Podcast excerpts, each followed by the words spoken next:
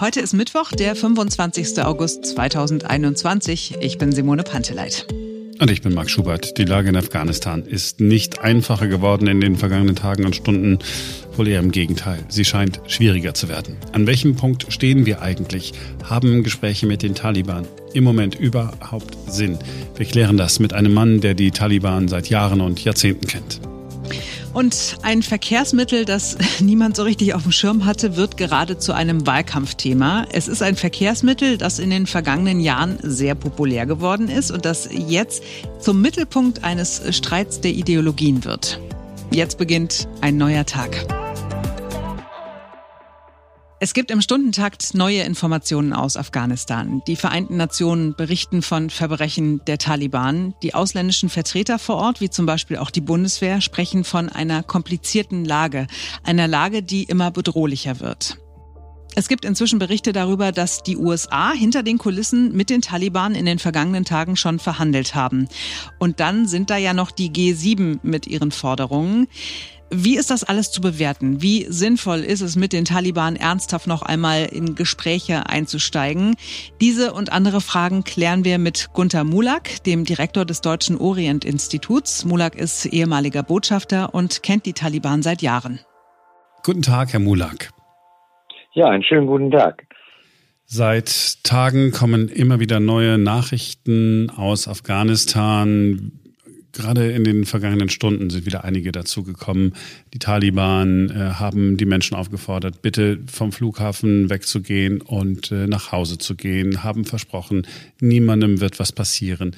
Dann gibt es die Vereinten Nationen, die sagen, es gibt Berichte über möglicherweise Gräueltaten der Taliban. Ähm, die USA verhandeln hinter den Kulissen mit den Taliban. Also eine sehr unübersichtliche Lage. Und deswegen danke, dass Sie Zeit haben, dass wir vielleicht das ein oder andere miteinander klären äh, können. Gerne. Sie kennen die Taliban seit Jahren und Jahrzehnten. Ähm, die Taliban, über die wir jetzt sprechen, sind das die Taliban, die Sie vor Jahrzehnten kennengelernt haben? Ja und nein. Ich würde sagen, die Führungsebene ist ganz anders. Die sind international versiert, haben doch sehr viele Kontakte. Jetzt gerade hat ja auch der Chef des CIA, Burns, mit den Taliban-Führern gesprochen. Sowas hat es früher natürlich nie gegeben. Nicht? Da hatte man höchstens technische Gespräche mit denen, wenn man irgendetwas erreichen wollte, durchsetzen wollte. Aber so wie jetzt auf höchster Ebene laufende Gespräche auch der Afghanistan-Beauftragte des Auswärtigen Amtes macht das, unser Botschafter in, in Kabul. Also man, man hat schon Kontakte, man kennt sich auch, man hat vielleicht ein ganz klein bisschen mehr Vertrauen gewonnen, aber Natürlich ähm, ist das nur die Spitze des Eisbergs und unten die Mitläufer bei den Taliban, da weiß ich eben auch nicht, wie da heute die Disziplin aussieht. Und ich kann mir auch vorstellen, dass man dann auf der Breite in Afghanistan, nicht nur jetzt in Kabul, äh, dass es da schon zu Übergriffen kommt oder gerade wenn die Schiiten, die Hazaras irgendwie äh, von ihnen geschnappt werden, die hassen sie, gegenseitig hassen sie sich, äh, dann kann es schon mal zu Tötungen kommen oder zu Hinrichtungen auch. Also davon muss man ausgehen, aber die, die Ebene der Führung, äh, bei den Taliban, die verfolgt relativ strikt äh, die Linie, die sie bekannt gegeben haben. Das heißt, wir, wir, wir brechen nicht in Häuser ein, wir verhaften keine Leute, wir foltern sie nicht. Äh, man sieht ja auch, dass sie bisher äh, zwar äh, den Zugang zum Flughafen mitkontrollieren, aber noch nicht jetzt mit massiver Gewalt die Leute alle zurückgedrängt haben, sonst würden wir ja gar keine mehr ausfliegen können. Also ist das etwas, wo wir sagen können, okay, das geht jetzt noch bis zum 31. August, dem ja, ja vorgesehenen äh, Abzugsdatum äh, der Vereinten Nationen und damit dem ab, gesamten Abzug des Westen und danach zeigen sie ihr wahres Gesicht oder wie viel Wahrheit steckt in dem, was wir jetzt erleben? Naja, sie haben das Land erobert, großenteils bis auf das Panjshir-Tal, äh, wo eben sich jetzt eine neue Zelle des Widerstandes gebildet hat. Ähm, aber sonst haben sie wohl äh, fast alles, glaube ich, in ihrer Macht erobert. Auf dem Lande sind sie gerade bei den Pashtunen begrüßt worden, weil die dann wieder auf Ruhe und Ordnung, auf äh, äh keinerlei Erpressung oder auch äh, andere Miss Missmanagement äh, der Polizei und etwa der, des Militärs äh, dann mehr hoffen, denn das geht bei den Taliban dann alles nach Recht und Ordnung und ruhig äh, zu. Nicht? Man kann also nicht mehr bestechen, man kann nicht mehr korrumpieren, da sagen die nein, das und das wird so und so gemacht. So war es jedenfalls in den 90er Jahren. Man weiß nicht, wie es jetzt aussieht. Die Generation der, der Afghaninnen und Afghanen, die jetzt auch in dieser Millionenstadt Kabul leben, das ist ja etwas, was es, das sich auch extrem geändert hat, wenn wir jetzt 30 Jahre zurückschauen oder 25 Jahre. Also, und dass da die meisten raus wollen und wollen ihre Freiheit leben im Ausland, ist völlig verständlich. Ich kann nur sagen, in den 90er Jahren, als die Taliban dran waren, haben wir die äh, Ortskräfte für die deutsche Botschaft weiter bezahlt, äh, nicht unbedingt beschäftigt alle, aber einmal im Monat kam dann jemand aus äh, Pakistan von Islamabad und hat ihnen dann äh, ihren Monatssold oder ihr Monatsgehalt sozusagen auf die Hand gegeben. Es wurde dann quittiert und damit sind sie gut über die Runden gekommen. Ich kann mich damals nicht erinnern, dass irgendwelche Leute aufgehängt, erschossen oder auch gequält wurden. Nicht? Und die blieben dann da. Das waren natürlich Gärtner, Fahrer und andere. Heute ist ein, ein, eine Explosion der Bildung hat ja auch stattgefunden. Ich weiß damals, ich habe es einmal selbst gemacht, die Auszahlung. Viele haben dann nur mit ihrem Daumen quittiert, weil sie nicht lesen und schreiben konnten. Heute, glaube ich, können die meisten Afghanen, die also zumindest arbeiten mit den ausländischen Organisationen oder Botschaften, die können lesen und schreiben, die können ihr, äh, ihr, ihr, ihr Smartphone bedienen oder auch den Computer. Also wir sind in einer ganz anderen Lage und da ist natürlich dann auch die Möglichkeit des Zusammenpralls mit den äh, sehr konservativen äh, Taliban schon stärker. Obwohl die auch alle, das hat man ja gesehen bei der Berichterstattung, auch alle mit ihren Smartphones rumlaufen. Ja, und, und Fotos und, äh, machen. Also was und ja, Fotos machen, ja. Das war äh, früher streng verboten. Wenn, wenn Sie, mhm. wenn Sie sagen, Explosion der Bildung.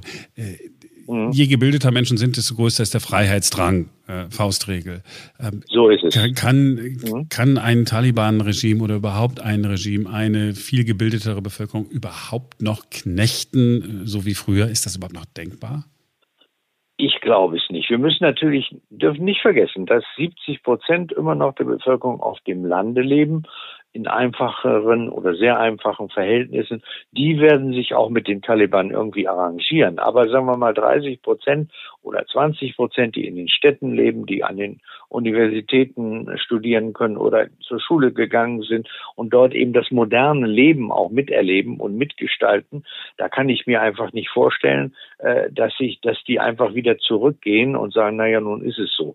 Deswegen auch dieser enorme Andrang am Flughafen von allen möglichen Menschen, jungen Menschen, die, die äh, Frauen, Kinder, Familien, die alle raus wollen, nicht? Die wollen einfach nicht zu Hause weggesperrt werden und dann behandelt werden wie, na, ich will nicht sagen gerade Mittelalter, aber sagen wir wie im 19. Jahrhundert. Ne? Mhm. Wenn, wenn ein CIA-Direktor, wie geschehen, äh, in Kabul ja. Geheimgespräche mit den Taliban führt, ist das eigentlich eher sowas, wo man sagen kann, ist eine Verzweiflungstat, weil Joe Biden gesagt hat, komm, versuch's wenigstens, dann können wir es durchstechen, dass du versucht hast, mit denen zu verhandeln? Oder sind die Taliban tatsächlich ernstzunehmende Gesprächspartner? Also wenn man da jetzt was vereinbart, kann man da wirklich was erreichen und halten die sich dann auch dran? Naja, zum großen Teil haben sie sich dran gehalten. Sie haben zum Beispiel äh, jetzt in dieser Abzugsphase ähm, der NATO-Truppen und äh, der USA keine Truppen angegriffen. Ne? Das ist, muss man mal immer sagen, sie haben keine Truppen angegriffen. Wenn es zu Angriffen kam oder Bomben und anderen Dingen, dann war das der islamische Staat, der leider inzwischen auch in Afghanistan vertreten ist, aber in einem viel kleineren Umfang. Aber die Taliban selbst haben nicht angegriffen. Nicht? Das, also da sieht man dran, man kann mit ihnen was aushandeln. Nicht? Und die Tatsache, dass sie es zulassen, dass der große Flughafen Kabul äh, jetzt immer weiter genutzt werden kann, praktisch wie eine äh, wie eine Insel der USA oder des Westens, äh, jedenfalls bis zum 31. August. Die haben ja auch gesagt heute, darüber hinaus nicht. Das ist die rote mhm. Linie. Äh, wenn man jetzt weiter äh, machen würde, und ich glaube, die G7 sind ja gerade dabei, die Amerikaner äh, sie wollen sie überzeugen, dass man es weitermacht. Äh, aber wo soll denn auch das Ende sein? Wir können doch nicht Hunderttausende ausfliegen. Das kann ich mir nicht vorstellen. Man kann natürlich auch, und das tun sie auch, nach Pakistan rüber, über die Grenze, über die grüne Grenze, ähm, in Richtung Tadschikistan und so wird es schwieriger, weil da die Russen auch aufpassen. Die wollen die ja auch nicht haben. Die Iraner wollen sie auch nicht haben. Also der einzige Ausgang für sie ist dann noch Pakistan. Nicht? Aber, also eine lupenreine Demokratie findet man jetzt nicht äh, überall in der Nachbarschaft. Nee. Äh, um es mal so nein, zu sagen. Nein, nein, und das eben auch nicht. Die meisten wollen eben einfach weg und die wollen natürlich, sie haben immer davon geträumt, in die USA zu gehen oder nach Deutschland zu gehen. Wir hatten ja schon immer eine große afghanische Kolonie schon aus der Zeit der sowjetischen Invasion. Äh, da sind ja sehr viele von der damals oberen Klasse, oberen Mittelschicht nach Deutschland geflohen und auch die ganze Oberschicht, Minister und andere, die lebten in Deutschland, Ärzte und äh, auch in Frankreich zum Teil sehr viele ähm, ja, wir vor 30 Jahren oder irgendwann hatte meine Tochter mal einen Reitunfall,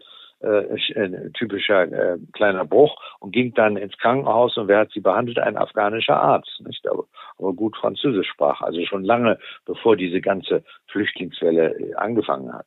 Ich habe es gelesen, einige Experten sagen, wir brauchen die Taliban mindestens noch in den kommenden Tagen, auch mhm. um zu verhindern, dass es Anschläge gibt des islamischen Staates. Das heißt, äh, Richtig. im Prinzip äh, die, die Taliban äh, garantieren im Moment die Sicherheit des Westens, was für mich so eine absurde Vorstellung ist. Oder ist die gar nicht so absurd? Naja, das ist eine der Absprachen. Eine der Absprachen ist ja, dass wir erstmal natürlich gesagt haben, es darf mal niemals wieder von Terroristen eine Bedrohung für Europa und Amerika, also für andere Staaten, ausgehen. Das müsst ihr garantieren. Und äh, da haben die gesagt, sie bekämpfen ja auch den IS, den Islamischen Staat. Die Al-Qaida ist praktisch nicht mehr vorhanden dort.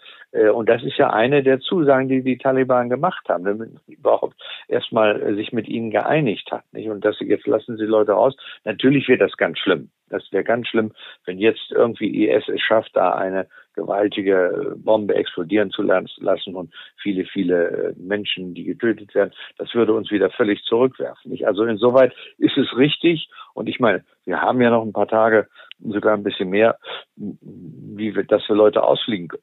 Wir können aber nicht alle ausfliegen. Wahrscheinlich die, die meinen, das Land verlassen zu wollen. Die müssen es dann machen auf dem schweren Weg über über Pakistan oder man muss sie bezahlen. Das hat man ja auch schon überlegt, dass man ihnen dann ihre Gehälter weiterzahlt, sie finanziell unterstützt, damit sie über die Runden kommen. Die Leute sind nicht jetzt unmittelbar alle jetzt vom Tode bedroht. Also das wird immer so ein bisschen in meinen Augen, in meiner Erfahrung übertrieben, dass man sagt, ja, die, äh, wenn wir da weg sind, die, die noch übrig bleiben, die werden dann alle aufgehängt. Das werden die nicht tun. Die brauchen auch Techniker. Die brauchen Leute, die in den Ministerien arbeiten. Die brauchen, die brauchen ja auch Leute, die Flugzeuge fliegen können und, und, und. Also äh, das wird nicht kommen. Das ist damals auch nicht so passiert.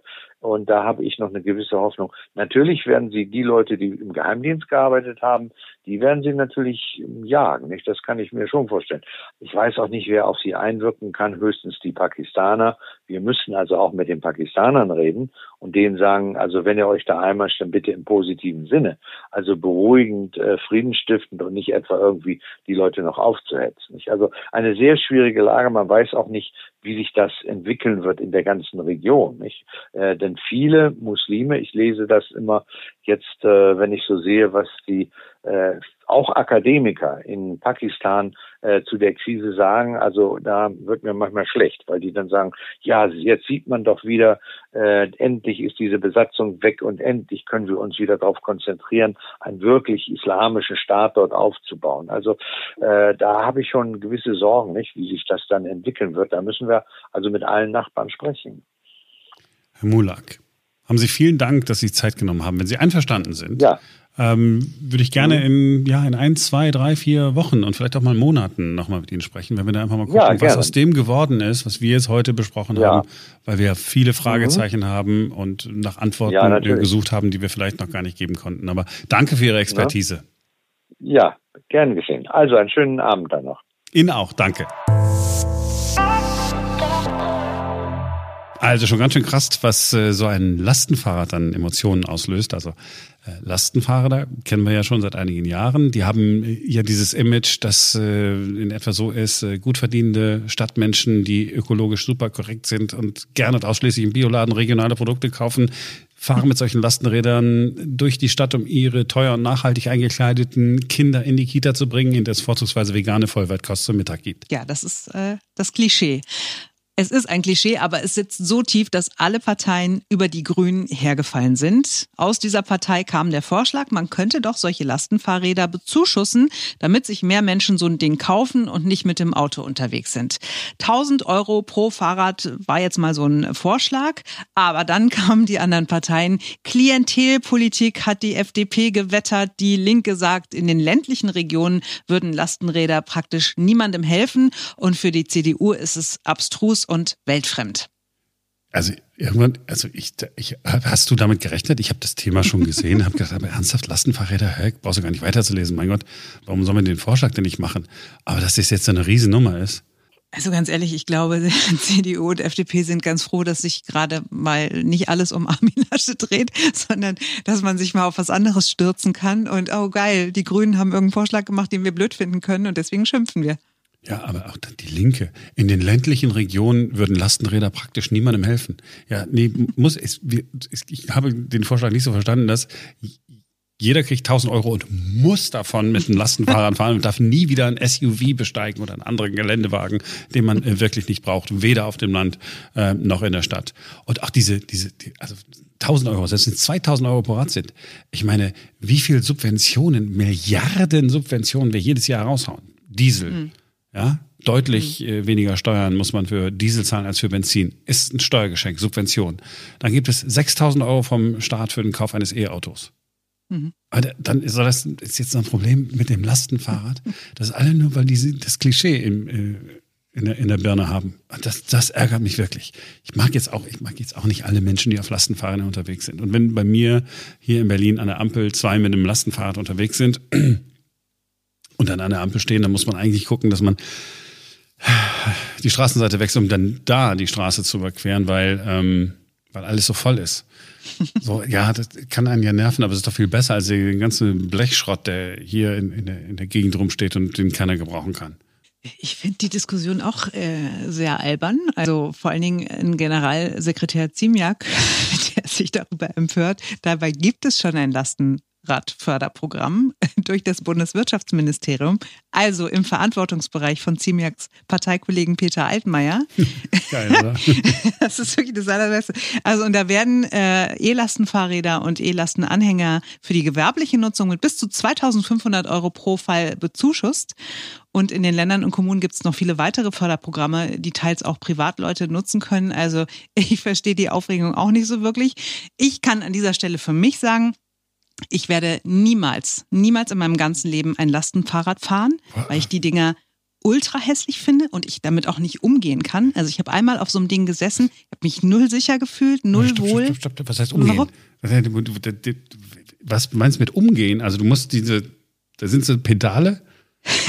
Naja, es ist ja schon relativ schwerfällig. Du darfst dich nicht zu eng in die Kurve legen, weil sonst kann es umfallen. Ähm, ne, ne? Es ist, also ich sage einfach, ich bin nicht besonders talentiert, glaube ich, dafür, dieses Ding zu fahren. Ich mhm. wäre damit, glaube ich, eine Gefahr für mich selbst und auch für die Allgemeinheit. Okay. Und deswegen würde ich das nicht fahren. Abgesehen davon, weißt du, habe ich ganz schlimm doll Rücken und wenn ich nur dran denke, mit so einem Lastenfahrrad meine Kinder irgendwie zum Klavierunterricht zu fahren oder zum Basketballtraining, kriege ich gleich noch viel mehr Rücken. Also deswegen, ich würde das nicht nutzen. Ich würde diese 1000 Euro oder 2000 Euro oder wie viel auch immer man mir geben würde, ich würde mir kein Lastenfahrrad kaufen. So, aber ich gönne jedem so ein Lastenfahrrad, der gerne eins haben will und bin total dafür, dass das vom Staat auch unterstützt wird, weil jedes Auto weniger auf den Straßen ist doch super fürs Klima. Auch wenn Christian Dürr, der stellvertretende Vorsitzende der FDP-Bundestagsfraktion, sagt, wir werden das Weltklima nicht retten, indem wir Lastenräder in Berlin-Kreuzberg bezuschussen. Ja, dann kann man auch einfach immer alles so lassen und immer so weitermachen und vielleicht kümmert sich ja dann irgendwann mal irgendwer darum, dass wir das Weltklima äh, retten können. Also, Lange Rede, kurzer Sinn. Wer E-Autos subventioniert, sollte auch Lastenräder subventionieren, damit auch Menschen, die keinen Führerschein haben oder nicht Auto fahren wollen oder können, ihre Einkäufe nach Hause bringen können. Und dann machen so. wir das nächste Mal äh, äh, das Fass auf, dass ich jetzt nicht traurig zu machen, können wir nicht mal einfach alle Subventionen streichen? Warum kriegen wir das eigentlich nicht hin und machen ein schönes, einfaches Steuersystem? Nein, ich weiß. Nein. So auf dem Bierdeckel meinst du, ja? Ja, genau, auf dem Bierdeckel dreistufiges äh, äh Steuersystem. Und dann wird so, und dann, dann kommt äh, irgendwie Ihr Altkanzler ähm, ähm Dingsmund, wie heißt er noch? Ich wollte schon sagen Helmut Kohl. Gerhard Schröder äh, trinkt sich noch eine dritte Flasche Rotwein und faselt ja. dann was vom Professor aus Heidelberg, der. Äh, ja, und dann gibt's auch Currywurst dazu. ja, genau. Nein, ich bin total dafür. Wir können gerne mal mit jemandem darüber reden, inwieweit man das äh, Steuersystem irgendwie. Äh, ja, ich weiß auch schon, mit wem wir darüber reden. Mit Dr. Daniel Stelter. Ja. Das ist der Mensch, der diesen Podcast sonntags immer hat, äh, Beyond the Obvious mhm. wo es nur so um Ökonomiethemen geht, wo der so ein bisschen immer guckt, was so Sache ist. Im Moment äh, gerade wirklich äh, lohnt sich tatsächlich, geht er so die Parteiprogramme durch und guckt so aus Wirtschaftssicht da drauf. Und er ist jetzt nicht so ein, so ein, so ein Typ, der immer sagt, ja, Hauptsache Steuer senken, senken, senken, senken, sondern er ist echt intelligent, hat gute Ansätze beyond the obvious. So haben wir auch noch Werbung untergebracht. Ist doch cool, ohne dafür bezahlt zu werden. Das ist uncool. Komm. Ja, gut, dann haben wir schon das Thema für einen der nächsten Podcasts, ist doch schön. Und ähm, sagen jetzt an dieser Stelle, war schön gewesen, hat Spaß gemacht ihr habt. Dankeschön fürs Zuhören und wir sind sehr gerne morgen wieder für euch da, denn dann ist wieder ein neuer Tag. Wunderbar, bis morgen.